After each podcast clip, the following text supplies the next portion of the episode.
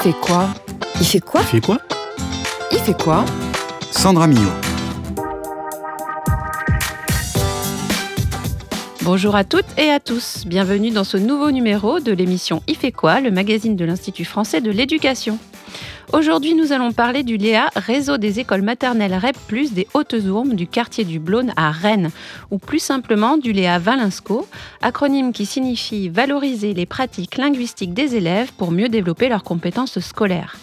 Ce lieu d'éducation associé, dispositif de l'IFE-ENS de Lyon, qui associe des partenaires du monde de la recherche à des partenaires de terrain, fait le pari, je cite, que la pluralité est un levier pour développer les compétences linguistiques, discursives, référentielles et socioculturelles des élèves. En d'autres termes, valoriser les cultures d'origine des élèves concourt à leur bien-être et à l'acquisition des savoirs et des compétences scolaires. Pour en parler, nous accueillerons Estelle Moumine, enseignante et coordinatrice REP du quartier du Blône, Stéphanie Claire-Conan, maîtresse de conférences HDR en sociolinguistique des langues à l'Université de Rennes 2 au laboratoire Celtic BLM, et Marine Gerboin, éducatrice jeunes enfants pour la cité éducative du Blône au dispositif d'accueil des enfants de moins de 3 ans à l'école maternelle Givlik. Puis Juliette Insleff propose à Philippe Vital, sociologue, professeur à Aix-Marseille Université, de se prêter au jeu de la chronique Un mot un chercheur autour du terme de discipline. Mais avant tout cela, allons retrouver Sébastien Boudin pour une nouvelle chronique EAC. Bonjour Sébastien. Bonjour Sandra. Je vous propose de rester de l'autre côté du Gouénon. Enfin, c'est par rapport à mes origines. Enfin bref. Mon coup de cœur est pour le projet intitulé Sculpter le son, aiguiser le regard. Il est mené par Léa Vassilou, chargée des actions culturelles et de l'éducation aux médias de la radio CELAB de Rennes. Ah, sacré Sébastien, vous n'avez pas pu manquer l'occasion de souligner vos origines normandes. Tout à fait. En préparant l'émission, vous m'avez dit que ce projet réunit l'éducation aux médias et à l'information et l'EAC. Tout à fait, Sandra. Tout d'abord, il faut savoir que depuis la rentrée scolaire 2020, tous les élèves et apprentis du CAP ou du bac professionnel doivent réaliser un chef-d'œuvre qui permet d'exprimer leur talent en lien avec leur futur métier. Justement, le projet Sculpter le son, aiguiser le regard répond à cette demande. Ce sont 28 élèves du lycée Pierre Mendès France de Rennes qui sont immergés dans la création contemporaine. Le projet a débuté en 2021 avec la classe de première pro construction bois, menuiserie, agencement.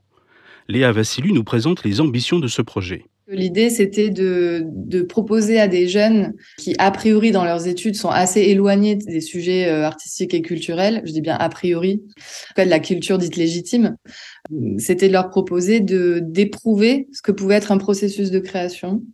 J'avais envie de leur montrer que, en fait, euh, ils peuvent et ils savent faire plein de choses et leur redonner confiance en leur intelligence et à toutes leurs formes d'intelligence. Concrètement, ça a amené à la création d'un documentaire sonore qui mêlait plusieurs euh, récoltes sonores qu'ils avaient euh, eux-mêmes réalisées, des micro-trottoirs, euh, des témoignages de, entre élèves, des interviews d'artistes, des choses comme ça. Et puis des situations d'atelier aussi, des moments d'atelier qui se passaient. Et avec l'artiste du coup Marie-Laure Picard, qui a été qui nous a été trouvée par par l'association Micro Sillon, ils ont donc réalisé de la musique concrète à partir des sons récoltés et captés dans leur atelier de menuiserie, dans leur environnement de travail en fait.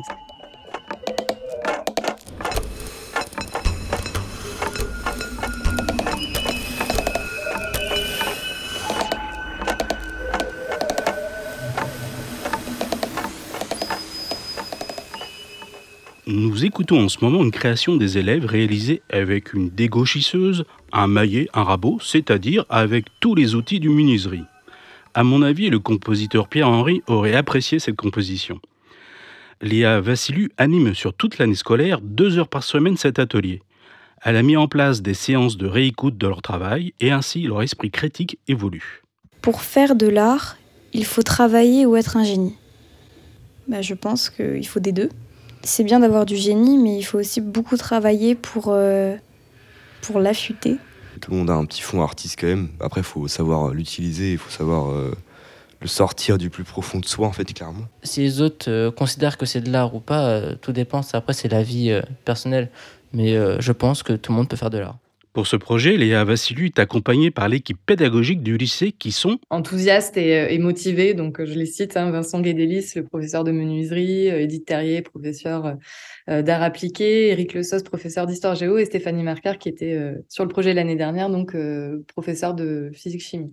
Effectivement, le projet se poursuit pour l'année 2022-2023. Cette fois, il s'intitule Sculpter le regard, aiguiser le son. Léa Vassilu présente le programme pour la seconde édition. Je travaille avec l'artiste Julien Laforge, donc qui est, euh, qui est sculpteur, qui est artiste plasticien, qui travaille beaucoup le bois. Donc là, les élèves vont, construire une, sculpture en bois avec l'artiste et ce sera une sculpture qui euh, va être sonore d'une manière ou d'une autre. Et l'idée, c'est qu'ils puissent exposer cette œuvre à l'édulable de l'Hôtel Pasteur à Rennes euh, et qu'ils construisent en fait leur propre exposition. Vous pouvez écouter l'intégralité du documentaire radiophonique réalisé par Léa Vassilu avec les élèves de première pro du lycée Pierre Mendès France sur le site web de la radio CELAB. Merci Sébastien. Nous mettrons les liens sur la page de l'émission Il fait quoi? Je précise que le projet Sculpter le son, aiguiser le regard a été soutenu par la DRAC de Bretagne et le conseil départemental d'Ille-et-Vilaine. Il est temps maintenant de rejoindre nos trois invités qui sont toutes à distance depuis Rennes. Bonjour à toutes les trois. Bonjour. Bonjour. Bonjour Sandra et Sébastien. Bonjour auditeurs et auditrices.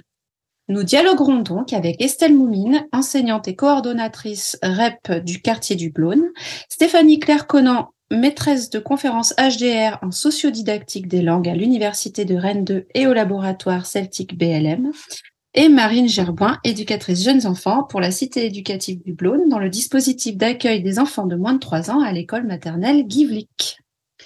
Donc, merci à toutes les trois d'avoir répondu à notre invitation pour parler de ce lieu d'éducation associé, dont à la fois la thématique et le fonctionnement sont très riches, ou pluriels, si j'ose dire, car comme je l'ai dit dans le sommaire, l'objectif est de s'appuyer sur la pluralité culturelle et linguistique des élèves de maternelle pour favoriser l'acquisition des savoirs et compétences véhiculés par l'école. Et qui dit pluralité dit nécessité de faire participer de nombreux partenaires avec avant tout les parents et les enseignants des écoles maternelles du réseau des Hautes-Ourbes, mais aussi les associations de quartier, la métropole de Rennes, et corrigez-moi si j'en oublie. C'est un quartier populaire qui a vu le jour dans les années 60. Sur près de 300 hectares, des immeubles voisines avec des pavillons. Près de 20 000 personnes de tous horizons et de toutes cultures ont élu domicile au Blône, près du centre commercial Italie, du Triangle ou de la place de Zagreb. Des lieux très animés qui, pendant près de deux mois, ont vécu au ralenti. On vient d'entendre un extrait d'un reportage télévisé réalisé dans le quartier du Blône par François Bretagne au moment du confinement. Et Estelle Moumine, on entend bien ici la richesse culturelle de ce quartier prioritaire. Alors, pouvez-vous nous expliquer dans ce contexte ce qui a fait émerger l'idée de ce projet du Léa Valinscourt alors, euh, il se trouve que j'ai été conseillère pédagogique pendant plusieurs années sur euh, le territoire effectivement du Blône et que euh, dans le cadre des différentes formations qu'on était amené à, à, proposer à nos enseignants et à l'accompagnement au sein des classes, a émergé vraiment un, un besoin de la part de nos collègues au regard en fait j'allais dire, de l'insatisfaction qu'ils ont ressenti sur les formations autour du lexique, du langage et des différentes choses que nous, en termes que l'éducation nationale proposait. Et donc, euh, pour bien situer le contexte aussi, j'ai eu la chance, moi, d'avoir pu euh, bénéficier d'une formation à l'IFE sur la question justement euh, du plurilinguisme. Je crois que c'était, je ne sais plus la date exacte, mais et au, retour en fait de cette expérience vécue à Lyon, j'ai proposé euh, à mes collègues euh, ce projet de travailler en recherche-action. La chance euh, nous a souri puisque Stéphanie Claire-Conan et Philippe Blanchet étaient à Rennes 2, donc à, l'époque dans, un laboratoire donc de, sociolinguistique et de didactique des langues. Et donc j'y suis allée un petit peu, on va dire, au culot. Permet euh, et euh, je leur ai proposé ce projet et, et ils ont effectivement euh, accepté. On a pu commencer à faire une action recherche d'abord avec Rennes 2 et puis après en 2020 on a déposé du coup le projet Léa pour continuer à travailler et à, avoir aussi une reconnaissance, hein, une visibilité de, de, nos collègues en termes de, formation et d'accompagnement par l'IFE. Donc voilà, ça c'est le contexte peut-être l'historique un petit peu de, de ce projet euh, Ensuite, on va dire que ça s'est effectivement étendu sur le territoire parce que au regard du coup du besoin qu'on avait d'impliquer les familles, de les associer vraiment dans dans ce projet, dans les actions et les situations en classe, il s'est trouvé assez naturel qu'on puisse associer euh, les personnes donc de la cité éducative comme Marine ici présente. Et puis euh, j'aime à citer aussi Adrien Cronier qui est un animateur famille du PRE mais aussi différentes associations du quartier type Langophonie qui, qui nous accompagnent beaucoup en fait euh, aussi soit pour la mise en place avec les ateliers parents soit pour une prise de recul une réflexion qui, nous ouvre justement sur tout ce dont on a besoin nous pour continuer à se former et puis avec voilà différentes problématiques qui, s'ouvrent à nous et qu'on essaye de pas de résoudre, mais en tout cas euh, d'être en réflexion là-dessus. Mmh. Stéphanie Carconan, est-ce que vous pouvez nous partager, euh, on va dire, la philosophie de ce projet, ces maîtres mots en quelque sorte? Car euh, socialement, on peut dire que le plurilinguisme à l'école est plutôt, euh, ou la pluralité linguistique, comme vous préférez la nommer, euh, ne va pas vraiment de soi pour beaucoup. Hein. On a des critiques du type cela peut complexifier l'accès au français ou ça va ralentir les apprentissages. Alors, est-ce que vous pouvez nous, expliquer un peu le, les enjeux de ce projet? Alors, tout à l'heure, euh, Sandra, lorsque vous avez présenté Valensco, vous avez déjà donné des éléments, des objectifs du projet. Estelle les a complétés. On peut dire que alors on dit trois ans, mais c'est presque quatre ans euh, après euh, le début de ce projet. Euh, on peut dire que les objectifs ont été atteints. Alors le maître mot, c'est peut-être relier, relier, relier les langues, relier les cultures, relier les personnes. et j'ai peut-être envie de repréciser ce que ce projet pour lequel, pour, qui est centré sur le développement du plurilinguisme, sur la pluralité linguistique, ce qu'il vise et ce que n'est pas le plurilinguisme, parce qu'il y a souvent des confusions, euh, malgré euh, des dizaines d'années euh, de recherche sur le plurilinguisme qui montre que ce n'est pas une juxtaposition de différentes compétences monolingues. on a les travaux de Georges Ludy dans les années 80, de François Grosjean, de Jim Cummins, de Christine Hello, d'Ophélia Garcia. on continue encore de penser qu'être biplurilingue, c'est avoir la même compétence dans différentes langues. Euh, et du coup, euh, euh, on, va avoir du mal à accepter le mélange de langues qui est complètement ordinaire dans des sociétés plurilingues. Mais nous ne vivons pas en France dans une société multilingue, euh, officiellement en tout cas, puisqu'on a le français comme étant la langue de la République dans les textes, et ça, ça, ça court dans, dans les programmes et dans les objectifs des programmes. Alors nous, dans nos classes, on accueille des enfants, nos classes sont multilingues à différents degrés. Ces enfants sont des plurilingues en devenir, en devenir comme le dit si bien Christine Hello. C'est une richesse, richesse formidable, mais on n'est pas suffisamment formé à accueillir cette diversité et elle peut être perçue comme étant problématique, difficile, complexe mm. notamment au regard des objectifs des programmes scolaires et des évaluations. Donc avec Valensco, euh, on a réfléchi ensemble à euh, que faire avec ce plurilinguisme, qu'en faire et comment didactiser cette pluralité langagière pour qu'elle aident les enfants pour qu'elles participent à leur développement euh, langagier, à leur bien-être aussi à l'école. Justement, vous posez la question de que faire, quand faire. Alors, Marine euh, Gerboin, est-ce que vous pouvez, vous, en tant qu'éducatrice jeunes enfants, nous expliquer quelles ont été les actions menées sur le terrain, ce que vous avez pu observer, comment ça se concrétise? Alors oui, du coup, nous, pour euh, resituer un petit peu donc la, la classe où euh, je suis principalement, c'est sur euh, les enfants qui sont du coup âgés de 2 à 3 ans. Donc nous, c'est vraiment une toute première approche de l'école maternelle où le lien, euh, l'importance du lien avec les familles est vraiment primordiale pour que l'enfant soit vraiment en confiance au sein de l'école. Et de ce fait, plus du coup le parent lui sera en confiance à l'école, plus l'enfant lui pourra euh, s'imprégner vraiment être euh, du coup euh, avec nous plus facilement. Donc bah ça va commencer tout au début, c'est de demander un peu les langues qui sont parlées au sein des différentes familles qu'on accueille pour avoir déjà une vision un peu globale de l'environnement où l'enfant se, se développe. Et donc, à la rentrée, euh, comme nous, c'est vraiment les premières séparations, c'est de savoir un petit peu comment on peut, euh, on peut dire aussi bah, comment maman va revenir, comment papa va revenir, euh, suivant les langues, mmh. pour que du coup, l'enfant puisse bah, voilà, avoir un petit repère dans, dans sa langue aussi au sein de la classe. Donc, on a par exemple un exemple d'une petite fille où la séparation était très difficile. Donc, où c'était en main, où voilà, la maman nous avait dit, bah, pour dire maman va revenir, c'est Mama Osa, Osa Rina. Donc, on n'arrêtait pas de le redire toute la matinée, Mama Osa Rina, pour que l'enfant puisse s'apaiser aussi et se, se repérer.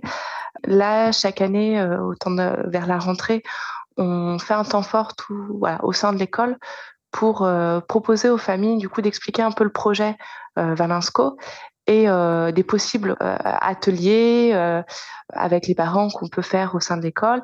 Et chaque année, on finissait ce projet par un peu soit une sorte de fleur des langues, donc qu'on diversifie chaque année. Donc une année, ça a été sur le bienvenu, comment on peut dire bienvenue dans chez, dans chaque culture, dans chaque, dans chaque langue.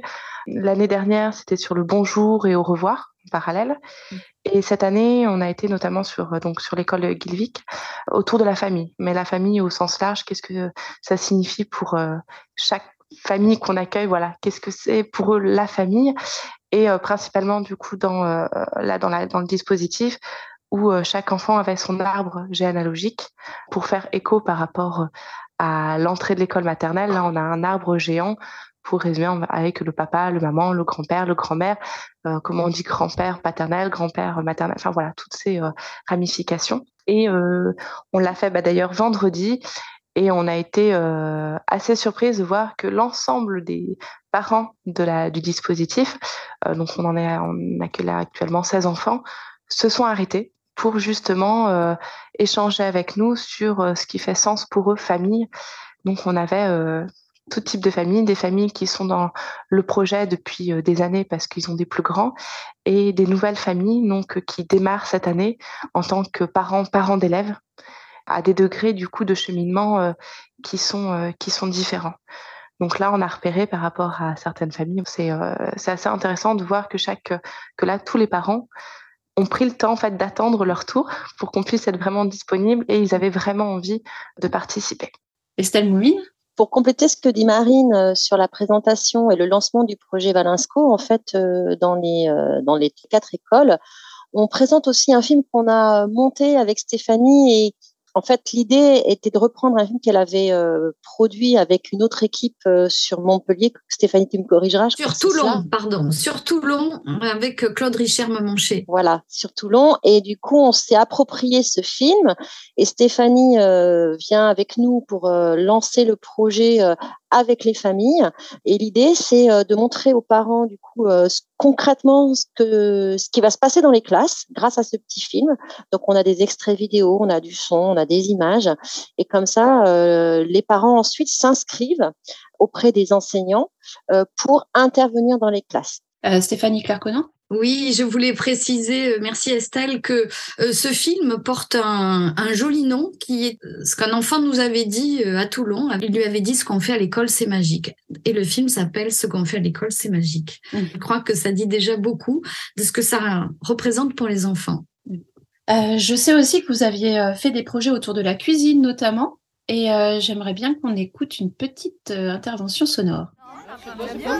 On a, mis, de la viande.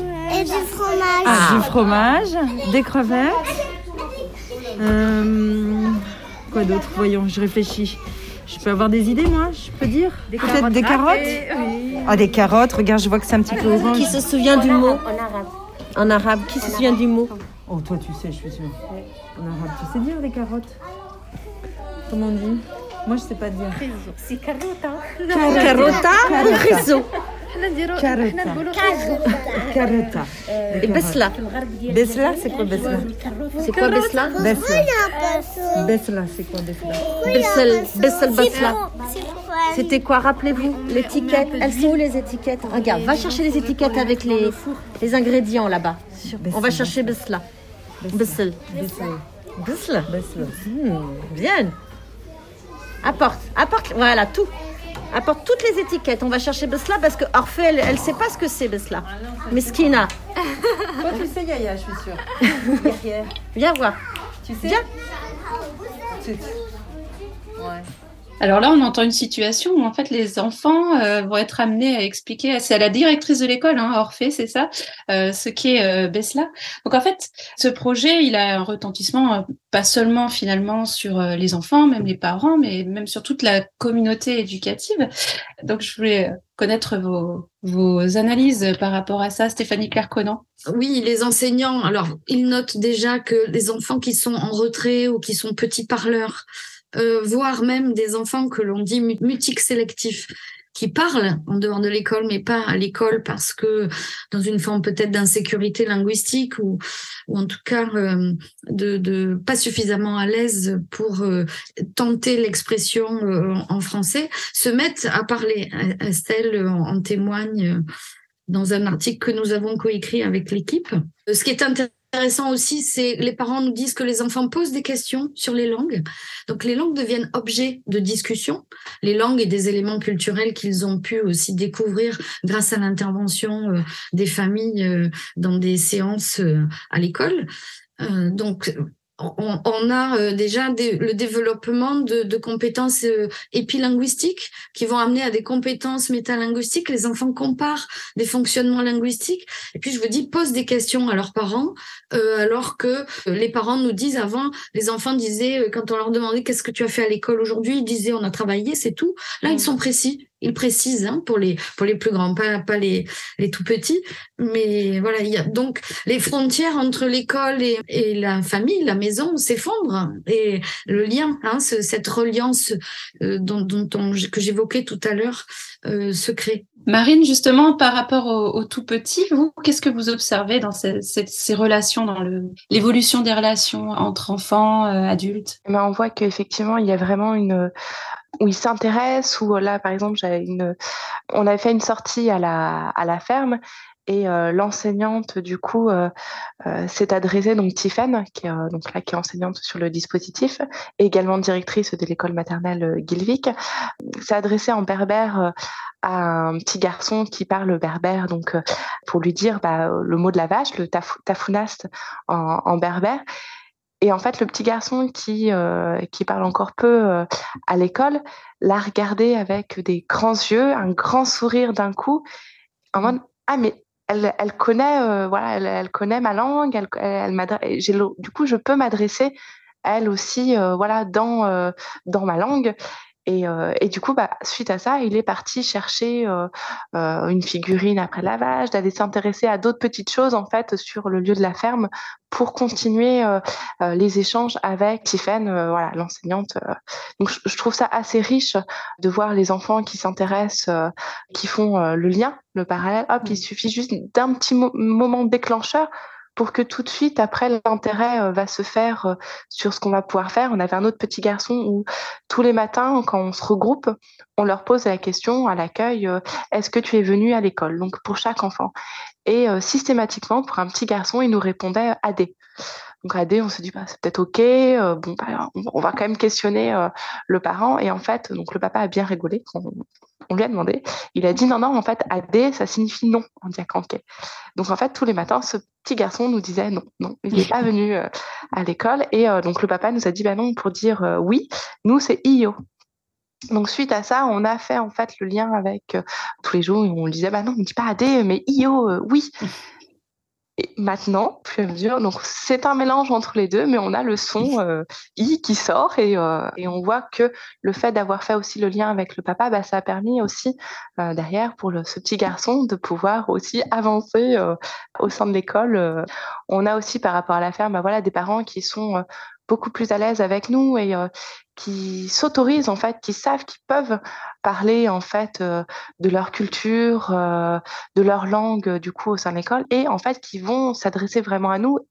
Et à ce moment-là, nous, il y a toujours les enfants qui sont juste à côté de nous et qui nous regardent et on, voit qu'ils s'intéressent, qui nous observent interagir avec leurs parents.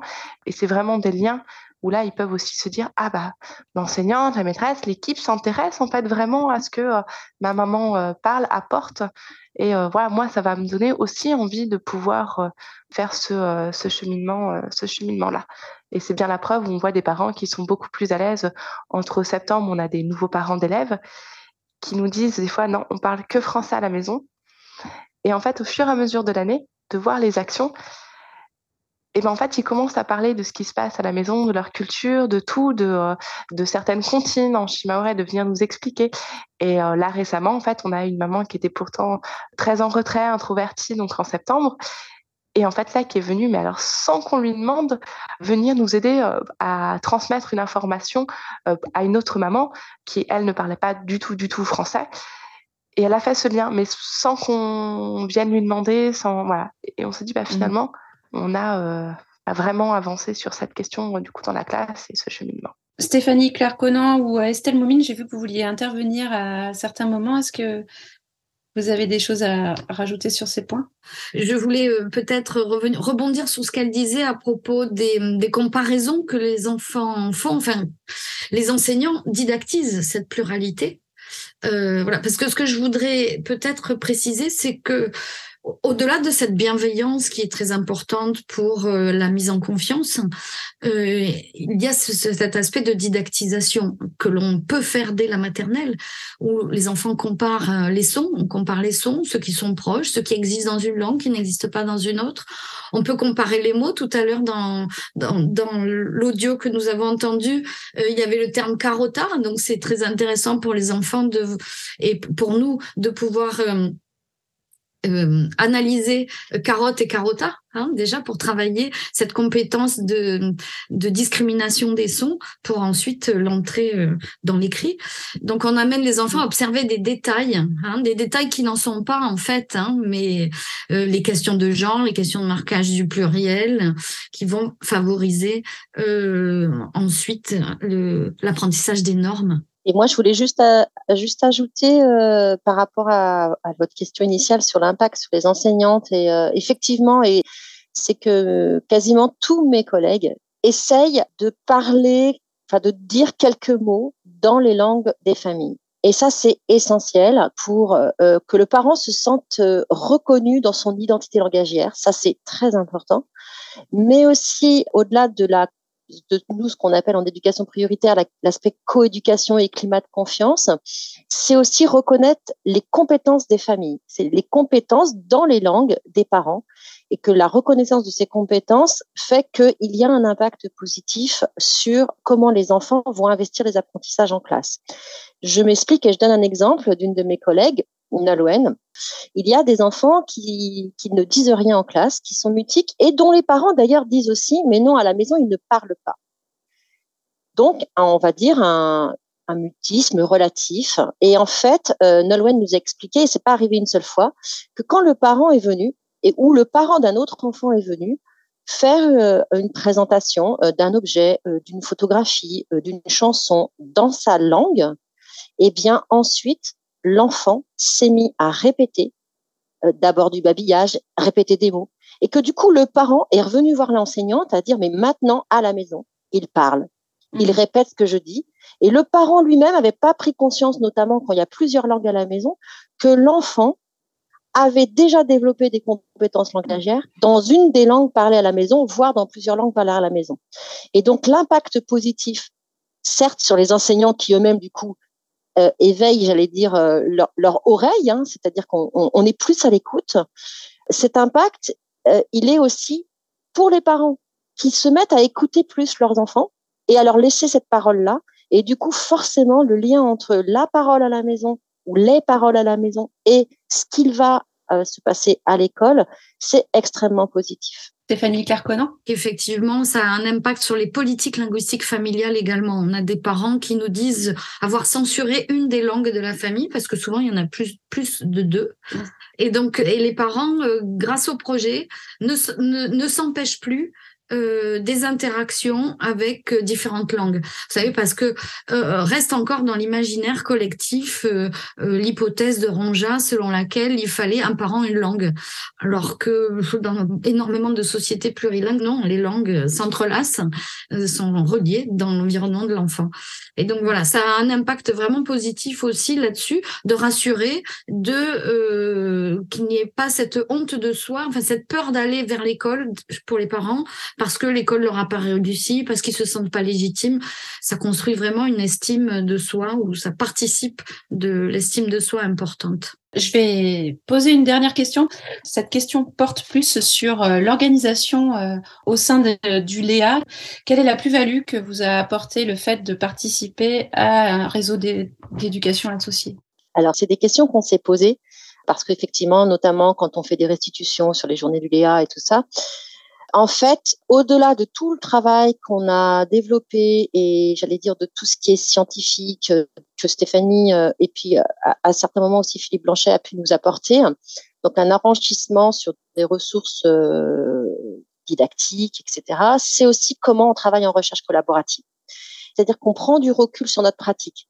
C'est-à-dire que être en classe et notamment en maternelle, on a quand même tous mes collègues, hein, je les admire énormément. Ils ont euh, les élèves, les réunions, euh, leur rencontre des familles et tout ça. Et en même temps, d'avoir euh, ce moment avec où on se pose à peu près, peut-être pas une fois par mois, mais presque, en, tout cas une à deux fois par période. Et on prend du recul.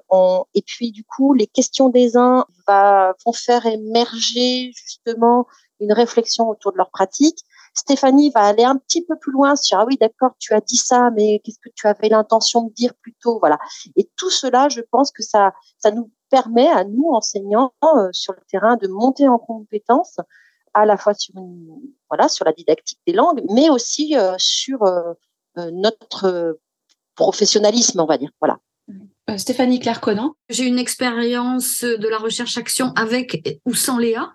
Et je vois bien la différence qu'il y a. Et là, c'est encore plus, euh, plus évident avec le Léa Valensco, c'est que le Léa apporte une reconnaissance et une valorisation de euh, tout ce travail que les enseignants font pour euh, réfléchir à leur pratique, améliorer leur pratique, euh, expérimenter des choses. Voilà, ça libère du temps, mais c'est une reconnaissance et une valorisation indéniable. Et donc, merci à l'IFE, merci à l'équipe du Léa, merci à Estelle qui a insisté pour... voilà, c'est un label quand même, hein, Léa. C'est reçu comme étant un label. Mhm. Bien, merci beaucoup. Euh, à vous écouter euh, pendant cette émission, on comprend que le projet a été vecteur d'échanges qui sont source d'enrichissement pour toute la communauté et pas seulement pour les élèves. Donc, on peut dire que le pari initial est, est plus que tenu. Et je vous propose de conclure cette interview en écoutant un chant qui a été appris par les enfants en classe dans le cadre du projet Taurinier. Et encore merci à vous et bonne route pour la suite du projet. Merci, Kenavo.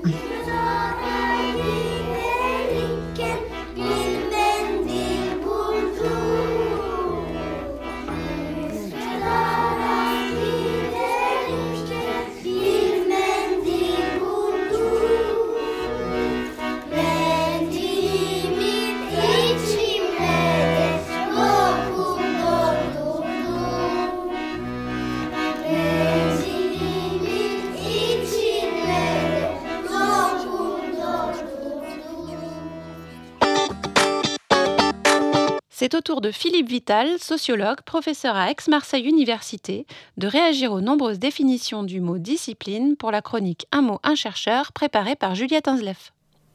Discipline. Du latin discipulus, l'élève, lui-même dérivé de disquere, apprendre.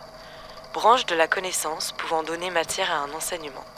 Exemple, les disciplines littéraires. Alors, selon cette, cette définition, on peut penser notamment à André Chervel, Basil Bernstein, Jean-Louis Fabiani, avec cette idée qu'il y a une impression d'évidence, un allant de soi concernant la, discipline, car l'institution scolaire les naturalise, les légitime en quelque sorte.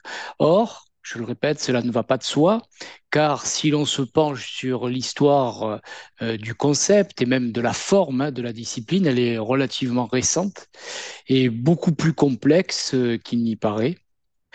Le terme est certes galvaudé aujourd'hui et souvent associé à un domaine, à un programme de recherche, à un ensemble de, connaissances, à une branche particulière de la connaissance. Donc à partir du moment où cette connaissance elle est reconnue par la société, eh bien l'institution scolaire la considère comme pouvant donner matière, sans mauvais jeu de mots, à une discipline. Par exemple, le français, euh, la physique. Reste que l'on peut s'interroger sur sa justification, son unité, sa structuration, ses variations, son utilité même. De telle sorte qu'il reste aujourd'hui bien des problèmes, des questions et des débats autour de la discipline.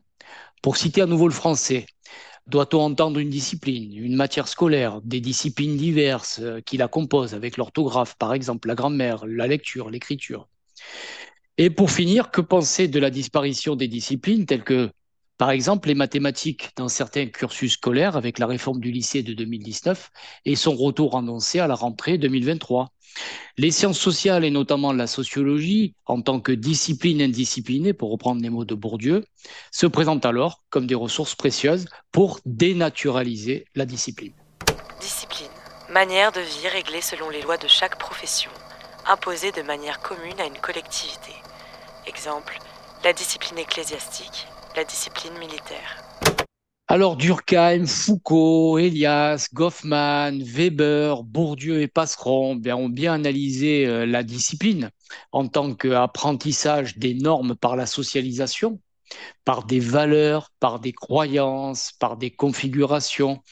Et euh, ils ont aussi étudié leur réalisation ainsi que leur expression quotidienne au sein de la société alors qu'il s'agisse de l'habitus, de l'éthos, de l'institution sociale, de l'aliénation, de l'ordre social, j'en oublie, hein, sont autant de concepts opératoires pour saisir et analyser les rapports de pouvoir, les modes de domination et d'obéissance qui sont à l'œuvre et à l'interface entre des corps de la société en particulier et de la société en général. Discipline, règle de conduite que l'on s'impose à soi-même. Exemple, discipliner ses désirs. Alors, on peut parler de d'intériorisation de l'extérieur, comme le disait Pierre Bourdieu, au sens où ça commence très très tôt, notamment dans les sciences sociales, et on peut penser à, à Émile Durkheim. Pour ce qui concerne ma discipline, je pourrais très bien citer Freud aussi hein, en psychanalyse. Hein.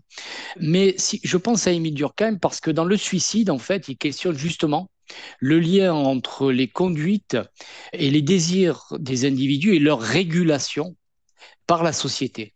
Donc on peut penser aussi aux travaux d'Elias sur la société de cours et les règles de bienséance qui deviennent à partir de la Renaissance des normes qui assujettissent euh, les individus. Évidemment, comment ne pas citer l'habitus de Pierre Bourdieu, qui, selon son expression, conduit chacun à prendre la réalité pour ses désirs. Ajoutons que les règles que l'on s'impose en tant qu'individu ont donné lieu à des travaux sur la souffrance sociale, sur l'exclusion, sur la vulnérabilité, sur les émotions, sur la somatophilie, sur la subjectivation et sur le refoulement. Ah, j'en parlais à travers, euh, à travers Freud, Jung, Lacan par la suite. Car discipliner ses pratiques et ses désirs peut conduire aussi à, selon l'expression d'Alain Ehrenberg, à la fatigue d'être soi. C'est-à-dire conduire à des névroses, à des burn-out, à des addictions, à des déviances. Discipline. Punition administrée à ceux qui ont failli à la règle ou qui veulent se mortifier. Exemple, administrer le fouet. Alors, ce sens-là du terme discipline peut faire référence à la disciplinarisation des corps, qui est un thème de, recherche relativement bien travaillé euh, dans les sciences sociales. Et là, nul doute que Michel Foucault a produit des travaux euh, incontournables sur la disciplinarisation des corps, sur le biopouvoir. Alors, disciplinarisation des corps, notamment à l'école, avec, comme il le montre, des héritages de punitions issues de l'armée, de l'Église, avec le dressage des corps, rester assis, les bras bien posés, avec la gestion de l'espace comme des rôles et des assignations fonctionnelles des maîtres euh, et des élèves. Alors, dans un autre registre, par exemple, dans les travaux de l'anthropologue Mary Douglas, sur le pur et l'impur, les travaux de l'historien Georges Vigarello sur le saint et le malsain, ainsi que toutes les productions sur les rites de passage, eh bien, on voit combien le contrôle et les punitions administrées ou auto-administrées sont à questionner du point de vue du corps, du symbolique et du social.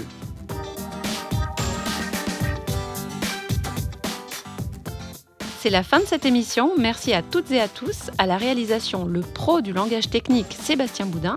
Vous pouvez retrouver toutes les informations sur le Léa Valinsko sur le site de notre web radio Cadécole à l'adresse suivante ife.ens-lyon.fr slash. À très vite